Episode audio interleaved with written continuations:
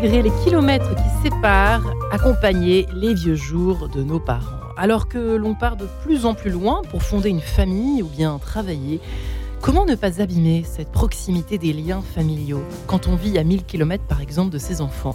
Une expérience singulière pour les grands-parents qui doivent aussi faire le deuil des rendez-vous quotidiens avec leurs petits-enfants. En France, sachez que 28% des plus de 75 ans seraient privés de famille les aider. Alors voilà la question que nous posons ce matin. Comment garder le lien quand on vieillit loin de ses enfants? Marianne de Sens, c'est bien ça commence tout de suite. Et j'ai la joie de recevoir eh bien, les quatre invités. Quatre invités. Marie Offray, pour commencer. Bonjour madame. Bonjour. Vous êtes journaliste, rédactrice en chef du magazine mensuel Notre Temps. Euh, une enquête d'ailleurs dans le numéro de Notre Temps au kiosque sur ces retraités qui retravaillent car les pensions, la pension euh, ne suffisent plus. Et un dossier santé sur 20 actions efficaces pour barrer la route au cancer. Euh, moi, ce qui m'intéresse énormément dans ces, dans ces sujets, parce qu'en fait, en préparant l'émission, je me suis rendu compte il y avait énormément de, sujets liés à ce sujet-là. Ça arrive dans certaines émissions, euh, parce qu'il y a aussi le syndrome du nid vide euh, qui se pose. Il y a la question dans la, proximité, en tout cas là, des liens familiaux, etc. etc. Marie-Josée Astre Desmoulins est également euh, avec nous en ligne, en tout cas. Bonjour madame. Bonjour. Vous êtes écrivaine, formatrice. Vous avez travaillé 20 ans au sein de l'Organisation des Nations Unies comme coach. Vous êtes aujourd'hui consultante dans des institutions internationales, des organismes de formation ou des universités. Euh, et vous avez écrit donc cet ouvrage justement euh, qui m'a fait penser à ce sujet un peu annexe d'une autre aujourd'hui dont on va certainement un petit peu parler, le nid vide, récit d'un mal de mer, petit guide pour parents essolés, puisqu'il n'y a pas seulement euh, la mère mais le père aussi. Donc aussi bien la grand-mère que le grand-père dans certains cas. Euh, merci de votre présence en ligne avec nous. Et nous sommes également en lien, euh, en présence de, pas en lien, pas en ligne, mais en présence d'Elisabeth Godon. Bonjour Elisabeth. Rapprochez-vous bien de votre micro ah euh, pour prouver que vous êtes bien ici à studio. Je suis absolument. J'ai votre numéro de téléphone, mais là vous êtes là. Vous qui êtes également écrivaine, psychologue clinicienne, professeur des, vous avez été professeur des écoles psychologue scolaire, vous avez exercé dans plusieurs pays. Votre dernier ouvrage, Que sont mes élèves devenus? Euh, Vous étiez venu en parler chez Allopex euh, en mars 2020. Euh, alors, pourquoi êtes-vous ici ce matin? Pour une raison bien précise, je crois, Elisabeth Godon.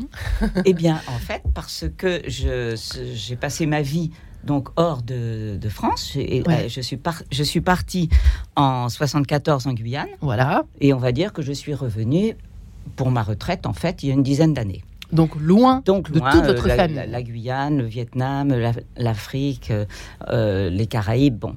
Donc j'ai passé une vie, moi, loin de. D'exilé, hein, quasiment. Enfin, bah, non, parce que c'est un choix. Alors on a toujours le choix. Non, mais à l'époque, c'est vrai. En 74, quand on partait en Guyane, il y avait un avion par semaine qui mettait 13 heures pour arriver. On avait un téléphone de temps en temps quand ils nous trouvaient un œil. Et, euh, et comme je. Donc WhatsApp, on oublie.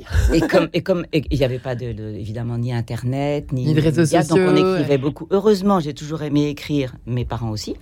Euh, il y avait des timbres à l'époque. Il y avait des timbres. Voilà. Mais je suis allée dans des pays où c'était valise diplomatique obligatoire, en Guinée par exemple. Donc euh, la valise diplomatique, elle euh, partait de temps en temps et elle transportait. Enfin, c'était très compliqué les relations à cette époque-là. Et je suis revenue donc en 2000, il y a une dizaine d'années. Et mais entre temps, je revenais évidemment en vacances une fois par an je dois dire. Voilà. Et ma fille, qui, comme, dit, comme elle dit, je vis ta vie, fait pareil elle est partie avec euh, donc son, son, son, compagnon, maintenant son mari. Et, mais par contre, elle est partie euh, tout le temps, mais moi je l'ai euh, sur FaceTime tous les jours. Donc, si je veux. Donc, ça n'a rien à voir. Donc, et, et, voilà. Et donc, quand Emmanuel m'a invité à venir, je me suis dit, c'est marrant ça alors. Vieillir, mais personne vieillit maintenant vraiment. C'est quoi vieillir? Je veux dire, sans lien avec. on peut ne pas avoir de lien, mais on n'est pas obligé d'être vieux pour pas avoir de lien, c'est ça que je voulais dire. On est, on est d'accord. Et, euh, et, ça m'a euh, un petit peu fait, fait sourire en fait. Je me suis dit, moi, je me sens pas vieille. Et, le fait de suivre un petit et peu. j'ai des petits enfants, mais enfants on est toujours. Euh, le lien empêche le vieillissement, c'est ce que je me. Oui, c'est ça, même même virtuel, parce que ça c'est une vraie question de cœur de notre sujet. Mais surtout, mais même loin physiquement. Si je veux aller voir ma fille, elle est à Abidjan, j'y vais. Elle va partir ailleurs après. Je veux dire que ma... tout a changé. On peut le faire. Et comme je suis justement vieille, de, de, je suis vieille de, voilà par nature, on va dire, je suis vieille. Alors, je n'entends je ne comprends pas la je n'ai pas compris en fait l'intitulé de, de l'émission.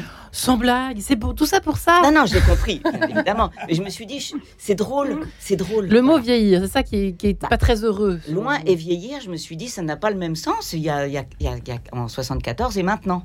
Oui, c'est ça, c'est au niveau des, dates. Bon, vous titillez, vous chipotez. Un peu, oui. Maintenant que vous connaissez euh, la maison. Éric Louis-Henri est enfin avec nous. Bonjour monsieur, rapprochez-vous bien de votre micro, sinon ça ne, on ne vous entendra pas. Bonjour. Philosophe que vous êtes. Il faut de la philosophie pour parler de ce genre de sujet. De formation, euh, vous qui êtes auteur de la sous-science pour lequel vous étiez venu aux éditions du Panthéon, euh, et vous aussi, vous êtes ici ce matin, cher monsieur, pour nous parler d'un lien de proximité euh, vu de loin finalement. Enfin, en tout cas, vous avez réussi à mettre, euh, à garder euh, avec votre famille de loin. Écoutez, je rejoins ce que disait ah. Elisabeth Godon. Elisabeth Godon. tout à l'heure. J'ai aucun sentiment d'éloignement. Et je crois que ni mes enfants, ni mes petits-enfants n'ont aucun sentiment d'éloignement. Parce que d'abord, il y a FaceTime, il y a WhatsApp, il y a tout ce qu'on veut pour communiquer. vous aussi, vous profitez vraiment bah pleinement. il y a certains qui. mais, mais en plus de ça, on, a une organisation familiale qui est très stricte depuis une trentaine d'années. On passe 15 jours tous ensemble quelque part dans le monde euh, à l'été. Et on passe euh, les fêtes euh, de fin d'année chez moi, en France. Hmm. Donc euh, tout le monde se retrouve deux fois par an. Et entre ça, euh, les petits-enfants, les enfants passent, euh, j'y vais. Et on n'a vraiment pas du tout l'impression d'être éloigné. C'est une révolution par rapport à l'époque précédente. Et eh bien, ça fait bien plaisir d'entendre cela, puisque pour les Alors, il faut juste s'y mettre, quoi. Il faut s'y coller. Il faut s'y coller. Ah oui, oui, il faut le vouloir. C'est-à-dire que euh, les deux semaines d'été, c'est obligatoire, vous comprenez? Mmh, Quand on, peut, c'est un endroit vaste euh, avec 10, 10, ou 15 chambres. Tout le monde est là. C'est deux semaines. Et c'est obligatoire et interdiction de... Il y a trois interdictions. C'est l'interdiction de de se plaindre, mhm. l'interdiction de dire du mal des autres. Bon, dites donc, quelle hein, famille parfaite. Et une troisième. Bon. Dites-moi. Alors, alors, nous sommes en ligne maintenant avec. Alors, excusez-moi, je, vous ai euh, confondu avec Éric Louis-Henri qui est en ligne avec nous. Bonjour, monsieur.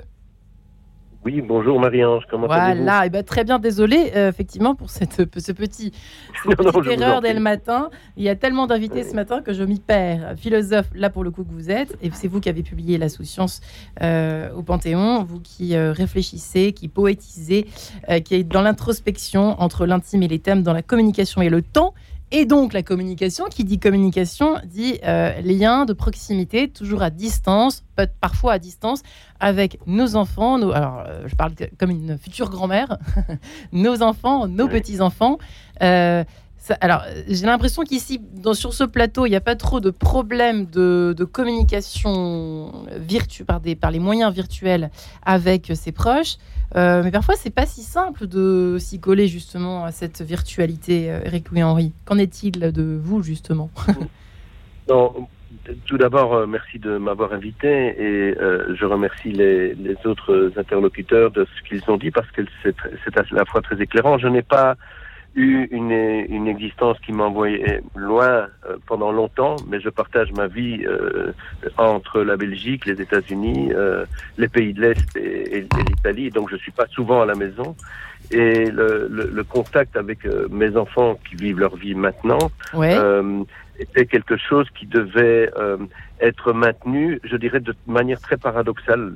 c'est de dire, c'est pas une contradiction, mais c'est être là et ne pas être là, parce que quand on est parent, on est parent un jour, on est parent toujours, donc il y a cette sorte d'inquiétude, euh, de inquiétude douce, hein, entendons-nous bien, de euh, de ce qu'on peut apporter de sens dans la vie de de, de, ses enfants d'une part, et ne pas être là, c'est-à-dire être euh, disponible à l'heure inattendue, c'est-à-dire euh, savoir que eux ont aussi leur vie et que un lien ne se décrète pas, ne, ne s'exige pas, un lien, il existe ou il n'existe pas. S'il existe, c'est parce qu'on a créé une sorte d'espace de confiance qui permet d'être là et de ne pas être là, d'être accessible quand il le souhaite, mais d'utiliser, et, je préfère parler d'état d'esprit avant de parler de technologie, d'utiliser les technologies que nous avons maintenant euh, et qui nous permettent d'être euh, présents euh, sans être présents tout en sachant que les nouvelles technologies, euh, ce qui permet de garder un contact, nous maintient aussi à distance. Mm. Et comme le disait l'interlocuteur mm. juste avant vous,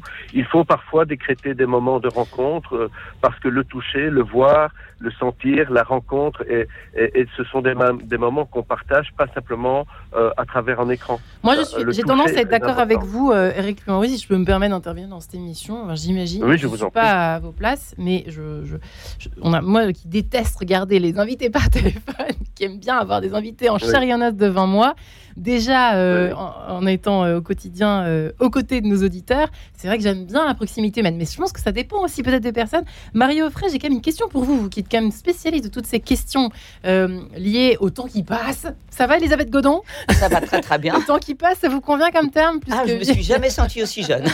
ben voilà, vous, vous, pouvez rester ici alors.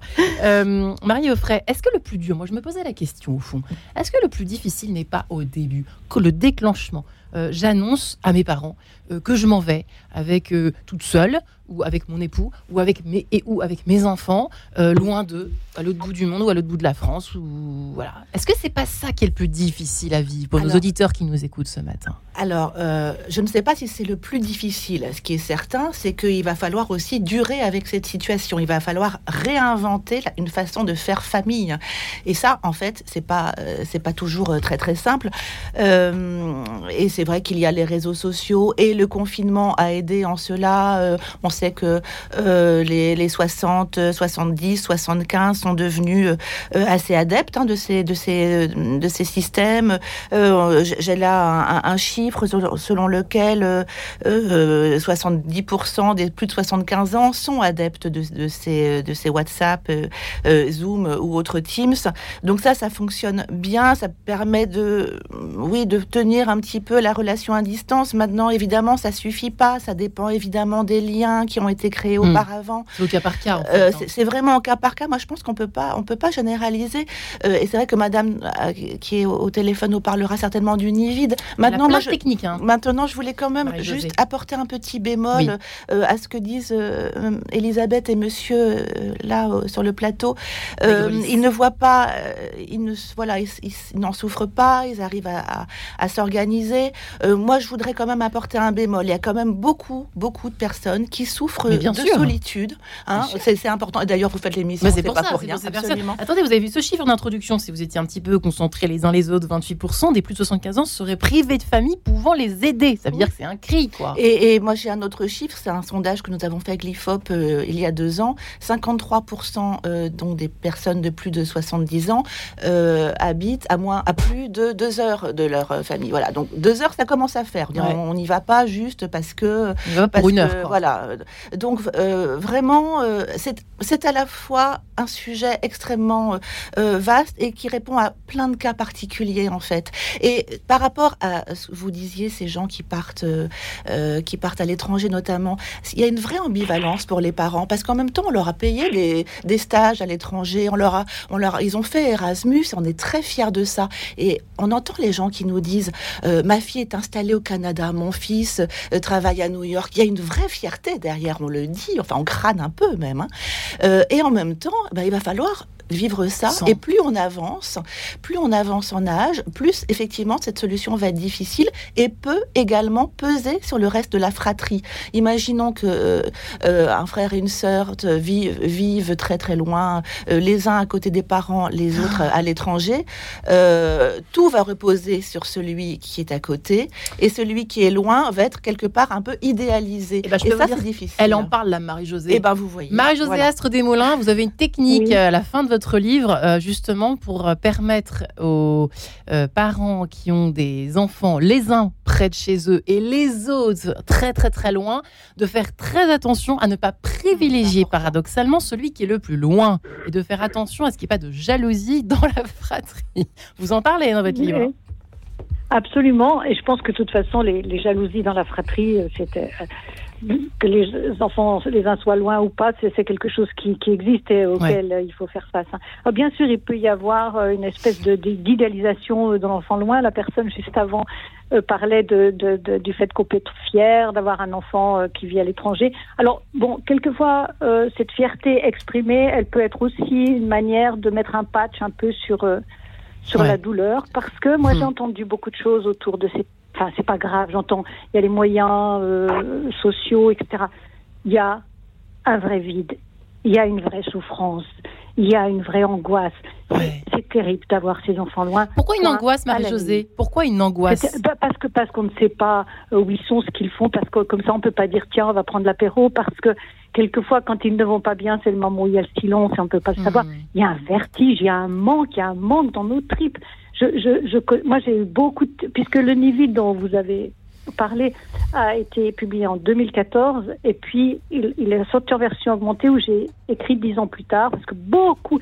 C'était étonnant le flot de lectrices qui m'ont euh, contacté à la suite de ce livre hmm. parce qu'il y a un silence autour de ce droit à dire c'est dur. Hmm. C'est dur. C'est dur que les enfants partent, surtout quand ils partent loin. Surtout quand ils partent loin, parce que pour de vrai, on va pas pouvoir les flairer, les respirer, être là. C'est un manque. Et je crois qu'on ne le dit pas assez. Parce que pour pouvoir dépasser ça, parce que l'idée, c'est pas de rester là toute sa vie en disant mais quelle horreur, mes enfants sont loin. Hein. Mais pour pouvoir avancer là, euh, les, les et tout ça, ils ne parlent que de ça. La résilience, c'est quoi? C'est le droit de dire d'être entendu, de prendre ce temps de dire ouais c'est dur. Moi et, quand vous dites par exemple, vous l'avez dit, moi je trouve ça magnifique de dire c'est tellement mieux pour vous quand les, personnes sont dans le studio. Moi, je suis malheureuse de ne pas être avec vous ce matin. Bah, nous aussi, chère madame. voilà, voilà. Non, mais j'entends, j'aimerais me mettre en lien avec ces gens qui parlent. en plus, même entre nous, entre parents, entre gens qui ont le même sujet, c'est génial. Hmm. C'est pas la même chose. Eh bien, ce sera pour une autre fois, on vous promet, parce que il y en a des demandes de sujets sur ce genre de, thématique. Elisabeth Godon, est-ce que c'est euh, oui, c'est une souffrance quand même. Hein. on est bien d'accord. Ça part d'une souffrance. Vous avez fait preuve de résilience, certainement. Ah, la résilience, c'est bien de rebondir. Euh, Vaut mieux quand même. Après un gros traumatisme. Alors en fait, quand je suis partie moi en 2014. En 2014, 60, je me rajeunis. En 74. En 74, je suis partie pour suivre en fait mon, la personne que j'avais élue pour ma vie. Donc un homme que je voilà. Et mes parents, eux, en Bretagne, pensaient que j'allais rester en Bretagne. On était quatre enfants. Et je suis partie. Mais ils m'ont fait confiance. Ils m'avaient toujours fait confiance. Ils m'ont fait confiance. Ils ont dit, elles, ils m'ont dit, tu fais ta vie, tu vas te faire créer un poste là-bas, ce que j'ai fait. Tu vas, euh, tu vas, tu, tu, si, tu, si tu as choisi cet homme, alors forcément il va te rendre heureuse. Et s'il te rend pas heureuse, eh ben tu, tu feras ce qu'il faut. Ils étaient très tristes, ça c'est sûr. Mais ils avaient les trois autres. Alors c'est là où je voulais rebondir sur ce que disent les uns et les autres.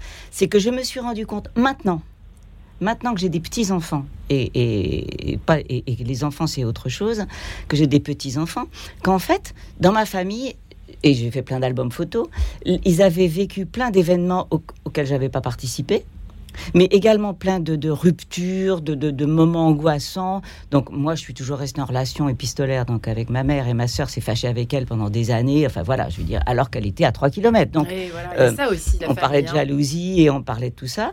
Je me suis rendu compte, mais que maintenant, que, bien plus tard, que euh, mon, mon, absence en fait avait avait généré des réactions chez les uns les autres, alors que je vivais ma vie, moi, complètement, et je me rendais pas compte que je manquais. En fait, je manquais évidemment, mais on, s'écrivait, euh, on se voyait quand même aux vacances. Et, c'est a posteriori, quand je vis les choses avec ma fille, euh, mon fils habite Paris, ma fille habite donc loin et, et, va encore habiter plus loin après, je pense que je vois pas plus l'un que l'autre. Mon fils qui habite Paris et à l'autre bout de Paris, il est né dans le guidon, le nez dans le guidon et, les enfants. je, suis assez d'accord avec Je les vois. pas parce qu'on est à Paris tous ensemble dans une même ville. Par contre, pour rejoindre ce que, ouais, rapidement avant la. C'est que je sais que je peux s'il y a un problème. Voilà la différence. C'est psychologique, ça rassure. eh bien, je vous propose de nous retrouver. Comment garder le lien quand on vit loin de ses enfants Juste après cette page en couleur. À tout de suite.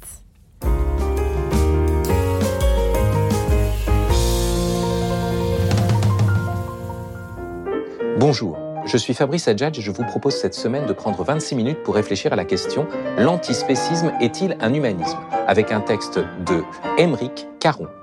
Rendez-vous ce samedi à 11h30 et si ce samedi vous faites Shabbat ou que vous assistez à un rassemblement de la France insoumise, notre émission Matière à penser s'écoute aussi très bien en podcast. À bientôt. Chaque jeudi, Paris Notre-Dame vous informe sur l'essentiel de la vie de l'Église catholique à Paris et vous propose des pistes de réflexion et d'engagement. Le pape émérite Benoît XVI s'est éteint le 31 décembre. Quel était son lien à Paris? Comment les fidèles parisiens ont tenu à lui dire adieu? Voici l'objet du prochain dossier de Paris Notre-Dame. Abonnez-vous au journal du diocèse de Paris en appelant le 01 78 91 92 04 ou en allant sur le site internet paris.catholique.fr. Radio Notre-Dame, les auditeurs ont la parole. J'aime écouter Radio Notre-Dame qui est atypique dans le paysage radiophonique français. C'est une radio qui apporte un éclairage euh, différent sur l'actualité, qui aborde des sujets variés, sociétaux, politiques, géopolitiques et culturels. Et c'est surtout une radio qui offre des moments d'ouverture et de réflexion sur la spiritualité. Et je crois que c'est important dans le monde actuel. Pour soutenir Radio Notre-Dame, envoyez vos dons au 6 boulevard Edgar Quinet, Paris 14e ou rendez-vous sur www.radionotre-dame.com. Merci. En quête de sens, Marie-Ange de Montesquieu. Eh bien, comment garder le lien quand on vieillit à loin de ses enfants Nous en parlons avec nos quatre invités. Marie Offray, qui est journaliste, euh, qui est rédactrice en chef du magazine mensuel Notre Temps, qui est avec nous ce matin. Marie-Josée Astre Desmoulins, en ligne, mais bien présente par le cœur et la pensée, écrivaine, formatrice, euh, qui avait écrit un livre, Le Nid vide, récit d'un mal de mer et petit guide pour parents esselés, pour parents esselés, pardon, aux éditions Favre, avec euh, des tas de conseils à la fin du livre qui sont bien précieux pour justement un petit peu mieux accompagner cette, surtout le début de cette période où tout à coup tous les enfants partent parce que parfois c'est en même temps en plus donc c'est pas drôle. Euh, nous sommes également en compagnie ce matin, honneur aux personnes présentes, euh, de Christian Maigrelis. Bonjour, euh, rebonjour monsieur. Ça fait longtemps que vous n'avez pas pris la parole. vous venez pas pour votre livre Le naufrage de l'Union soviétique, mais pour votre témoignage justement, eh bien de en tant que, que grand-père, n'est-ce pas?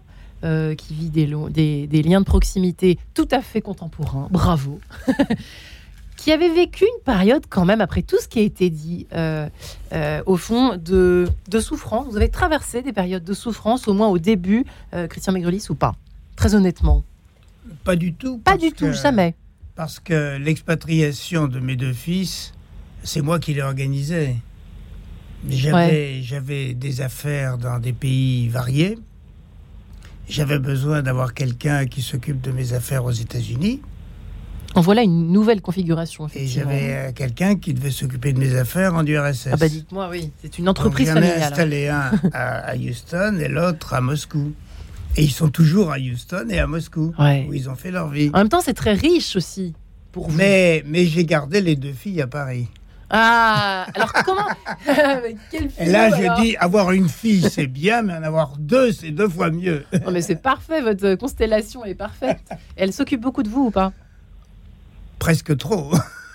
Ouais, donc il y a quand même une présence. Hein. Ah oui, vous voyez, c'est ça qui est intéressant effectivement euh, à aborder. On sent que c'est un équilibre archi délicat entre, vous l'évoquiez pendant la pause publicitaire, euh, chère Elisabeth Godon, c'est cette délicate équilibre entre les personnes qui sont loin, qui culpabilisent parce qu'elles ne fichent rien, pour les autres, enfin aux yeux des autres de la famille qui sont là, qui, comme les filles de Christian Maigrelis, sont au charbon euh, tous les jours pour aller voir papa. Euh, je résume un peu, je caricature comme d'habitude. Tous les jours, n'exagérons pas, que faut que j'ai ma liberté aussi. ah Mario Frey, c'est vrai que c'est difficile, pour être un peu sérieux cinq minutes, c'est pas, pas évident. Euh, de déculpabiliser les uns, enfin que tout le monde ait un peu sa, son travail, quoi, sa tâche, ou bien euh, parce que c'est souvent pas le cas. Il y a souvent des gros déséquilibres. C'est amusant euh, euh, ce, ce, que dit ce que dit Monsieur. C'est vrai que c'est quand même toujours sur les femmes que ça retombe. Hein. Euh, euh, ah bah être aidant, être aidant, c'est quand même, on, sait, on le sait, c'est souvent les femmes qui, qui, sont au charbon, qui s'occupent de leurs parents au quotidien et qui euh, ont cette charge mentale et qui ont aussi tendance à plus culpabiliser. Bon, je ne fais pas déjà la réalité, là, c'est assez vérifié. ce que je voulais ajouter aussi, c'est que quand on vit loin de, loin de ses parents, vraiment, il faut réinventer le lien parce que quand on les voit, eh ben, on, on passe de tout à rien finalement finalement on va vivre chez eux pendant euh, 3, 4, enfin, pendant des vacances. Et, et, là, tout à coup, on, on passe d'un moment où on n'a pas vu ses parents pendant quelques mois à une immersion totale, voire une régression dans le foyer, dans le foyer parental, qui peut être assez dur à, à vivre, parce qu'en plus, bah, il y a le conjoint qui est là en plus, qui, ça peut bien se passer, mais des fois, ça, voilà, il faut aussi faire avec des, des habitudes qui n'ont pas forcément les siennes. Et puis on accueille aussi euh, euh, ses chez soi. Alors parfois on n'est pas toujours, hein, notamment à Paris, on n'est pas toujours tout à fait bien bien logé. Euh, donc euh, il faut voilà, faut se pousser un peu, faut laisser la place, faut s'organiser.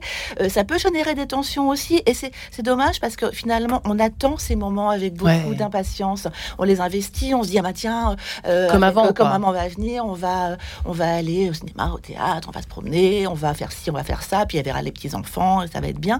Et puis ça peut finalement, on peut s'agacer très vite les uns les autres, parce que c'est ça la famille aussi, on s'adore et on s'agace. Mmh. Et, euh, et, et, voilà, donc on investit des moments qui, qui peuvent être parfois décevants, et alors parfois qu'ils s'en vont, on est un peu triste, ça s'est mal passé, voilà. Donc faut, faut savoir rebondir, là, faut savoir rebondir là-dessus. Il faut aussi se dire que la famille, bah, c'est pas des, c'est pas forcément idéal. D'ailleurs, c'est rarement euh, idéal. Que dit le philosophe Il y a de l'amour et souvent ça va. Et c'est vrai que les liens qui ont été tissés avant, les liens qui ont été tissés avant euh, aident quand même. Et ça, c'est vrai que c'est bien d'en parler aussi. Mmh. Louis Henry, euh, il faut philosopher un peu de, de ces moments-là. Hein. on imagine de retrouvailles, oui. un peu idéalisé, c'est vrai, quand on se retrouve. Mais il y a, y, a, y a un fait, c'est que l'autre nous constitue, et a fortiori, si cet autre, c'est notre, notre enfant, donc euh, le retrouver, ça fait partie, ça fait partie de, de cette reconstruction ou de cette réinvention ouais. du lien euh, qui existe. Moi, je voudrais ajouter une chose, Mhm. c'est je, je, remercie les, intervenants euh, euh, précédents, mais quand on parle, euh, je ne sais plus qui a dit, euh, il, faut d'abord euh, savoir ce que c'est être seul.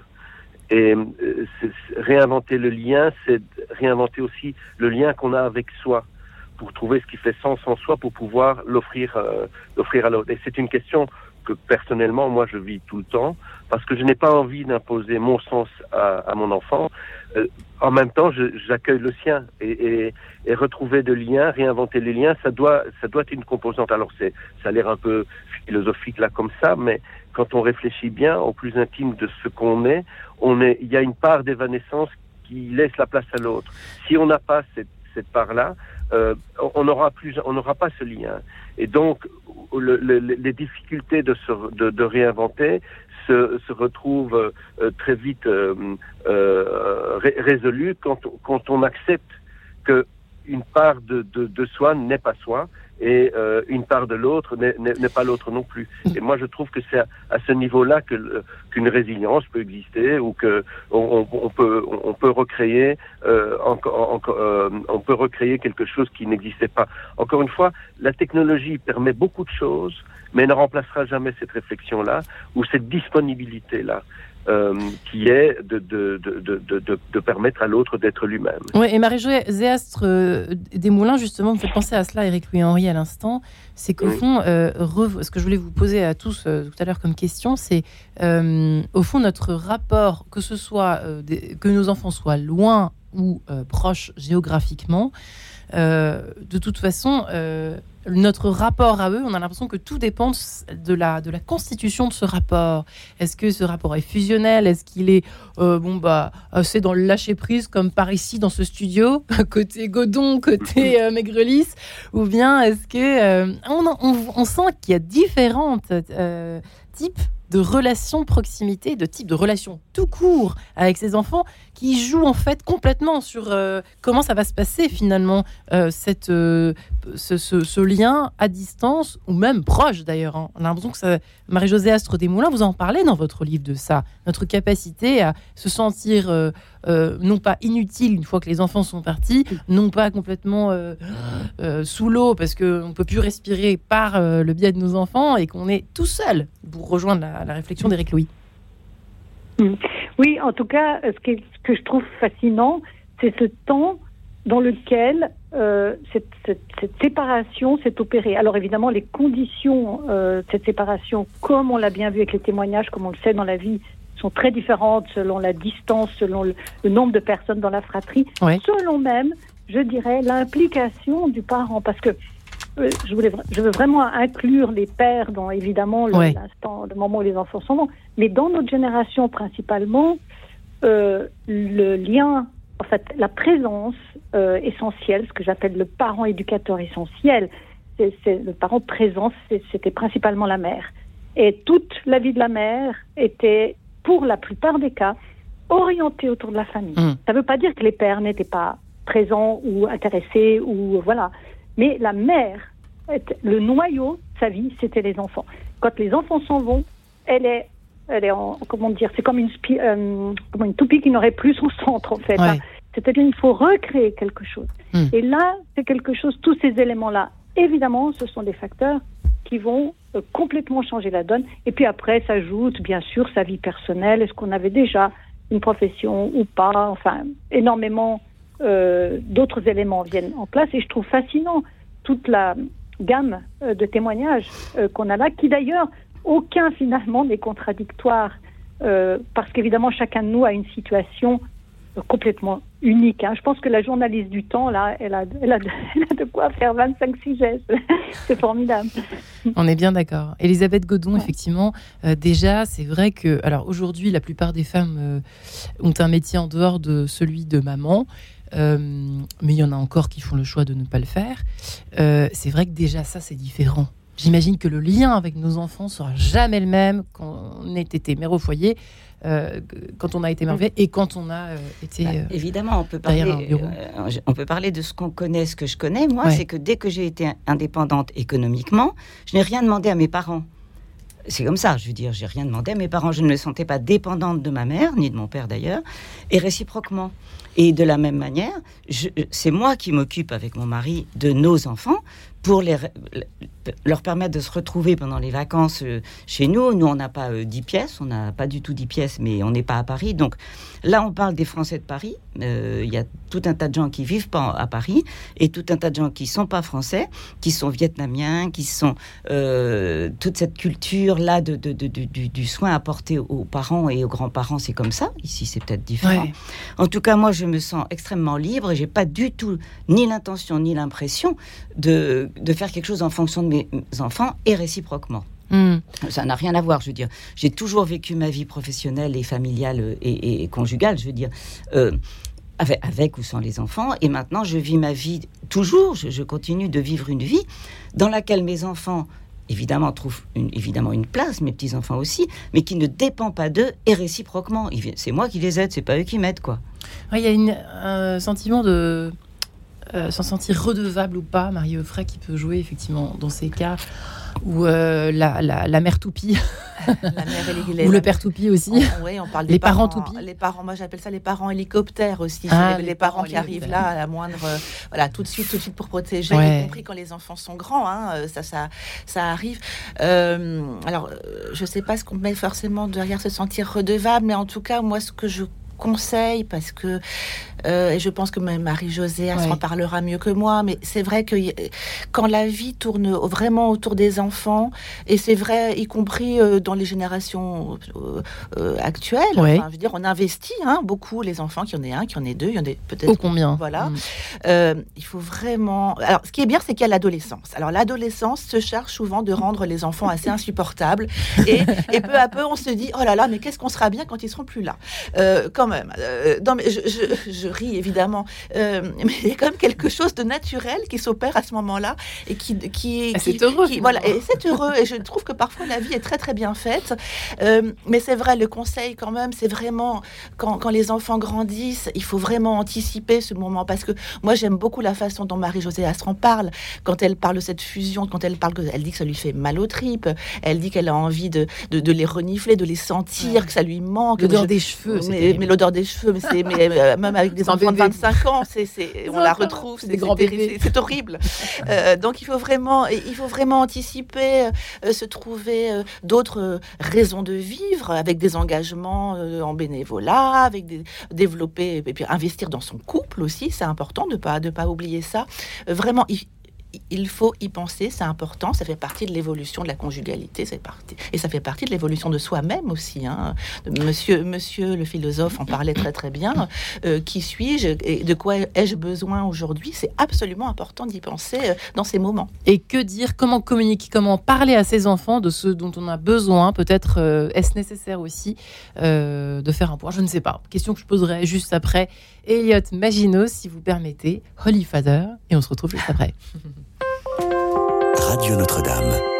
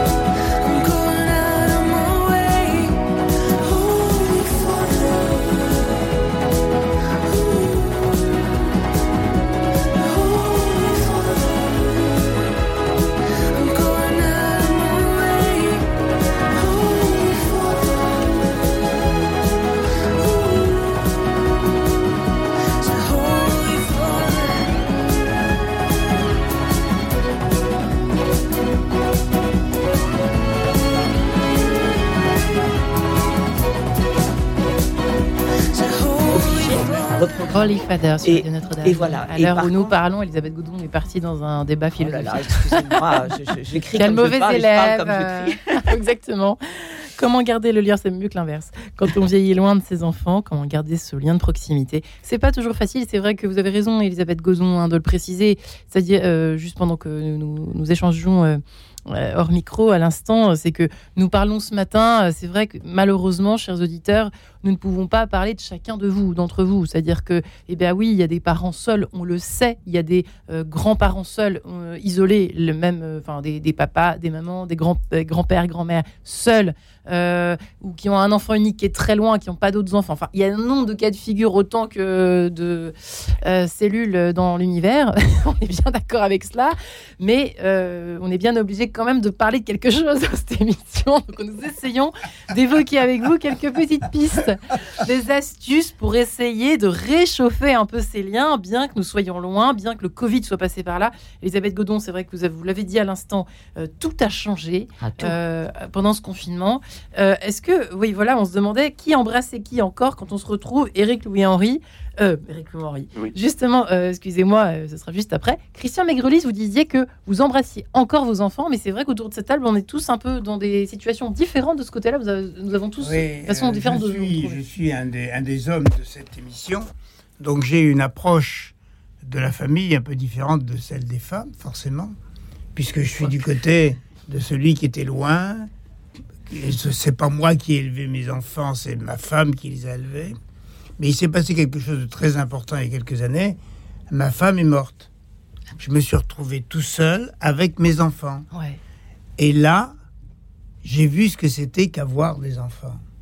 Et j'ai vu le trésor que ça a représenté. J'ai été bouleversé pendant des années avant de ressortir un peu le, nez de l'eau.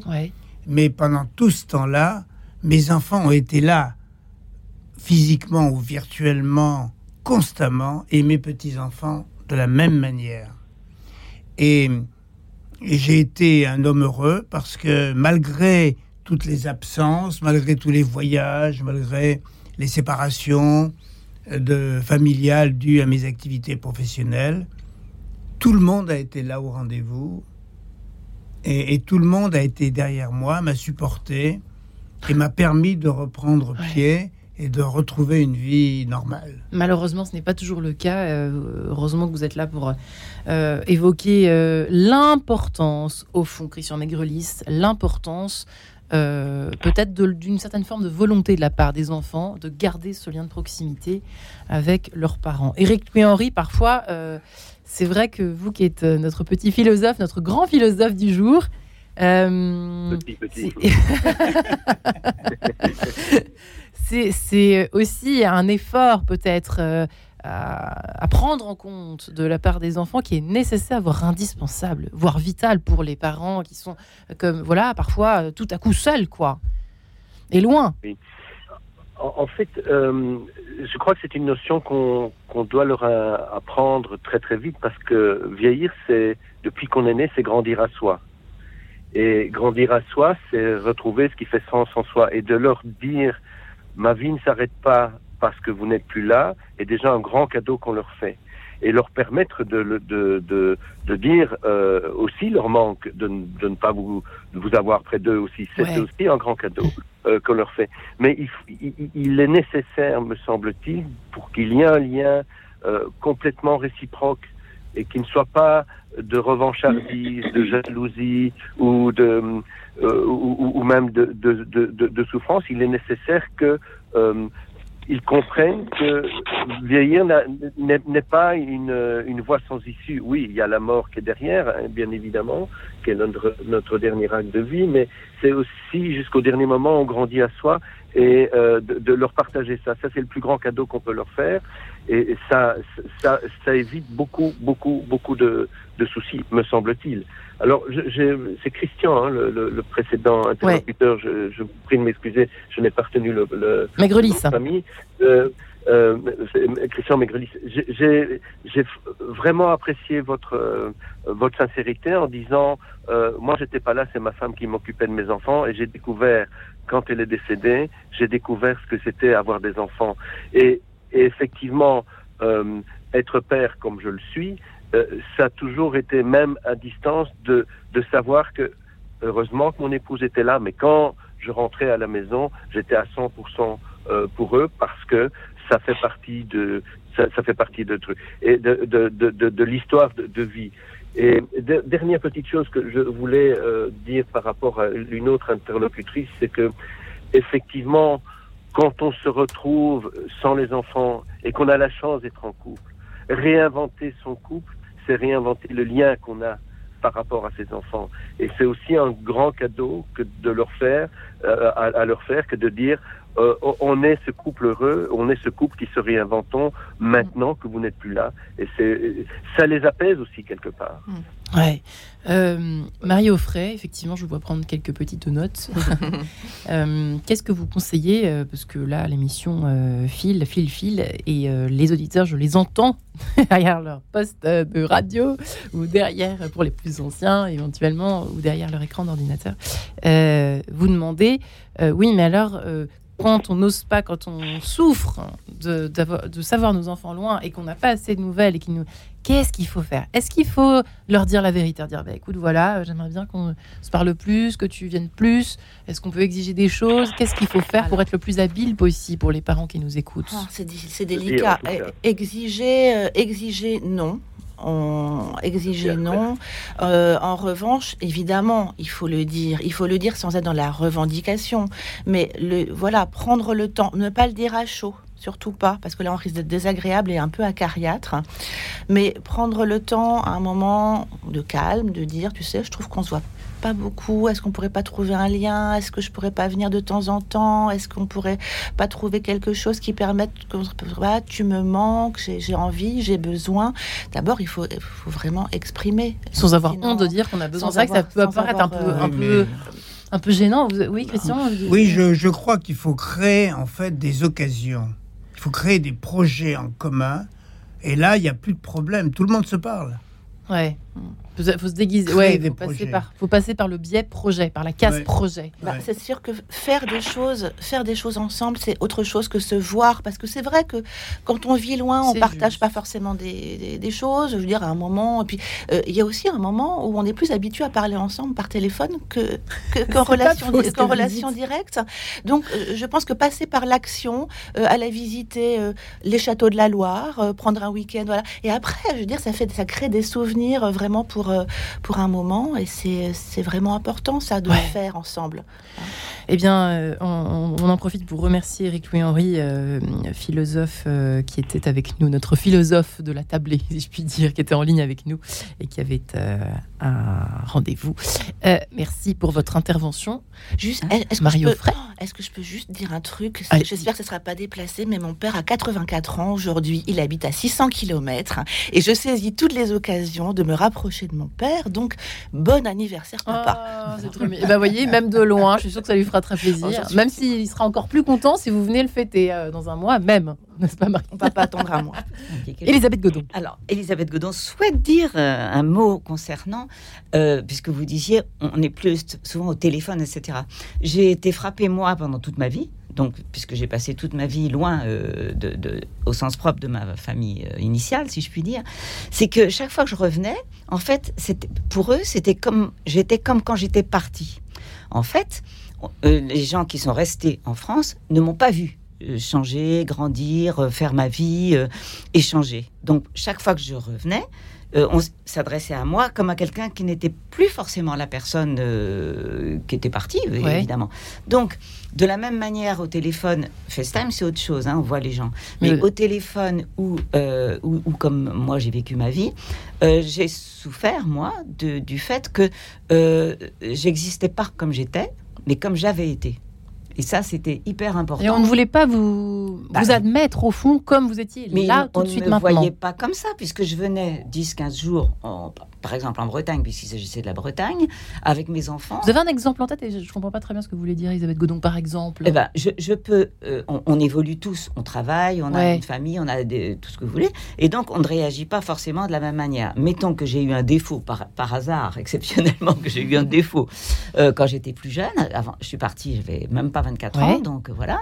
Bon, mettons à 36 ans, j'avais été responsable de tout mon secteur, machin, tout ça, de psy et tout et tout. Donc j'étais différente. J'avais eu des enfants, mais j'avais fini par me marier.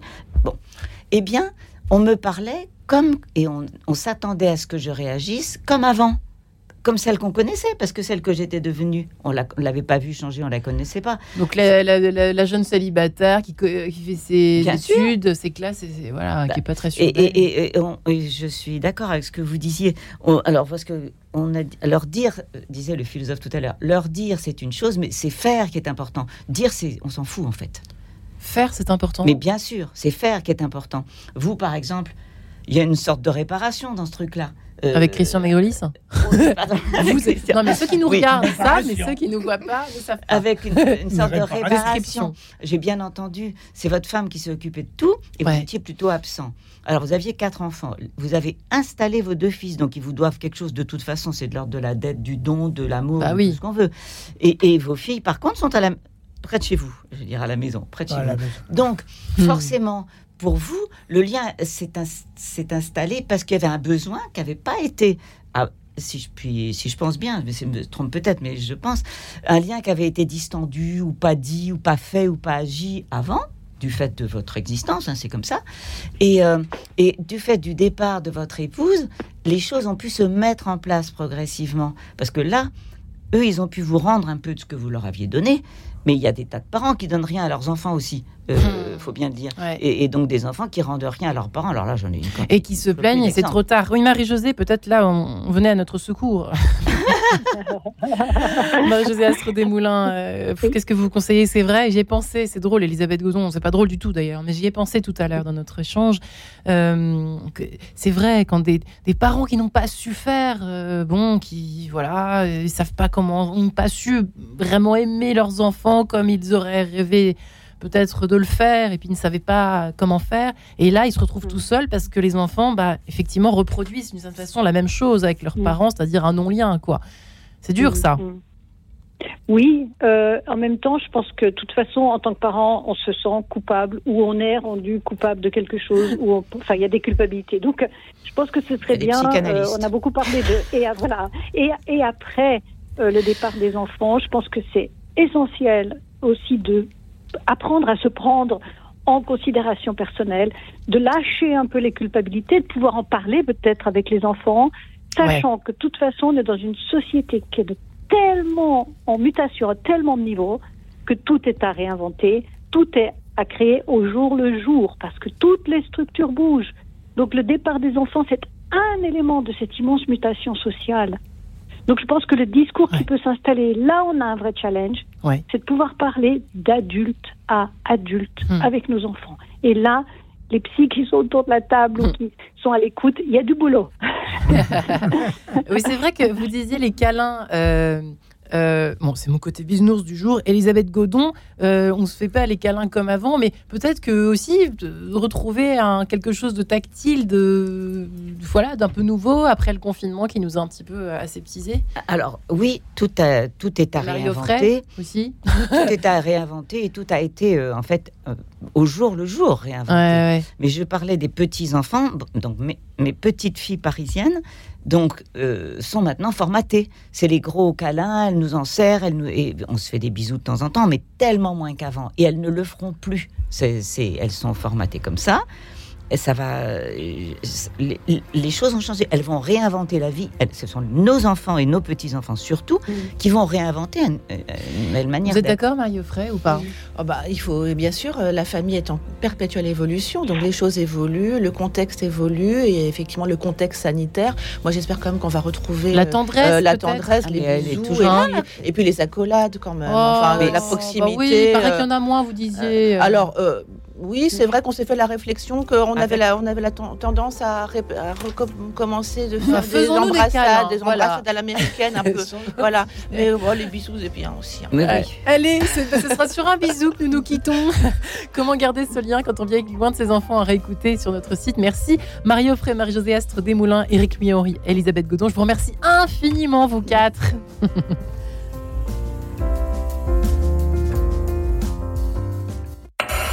Retrouvez le podcast de cette émission sur le www.radionotre-dame.com. Et demain, comment la machine à café crée le lien au travail? Ce sera la question du jour dans cette émission.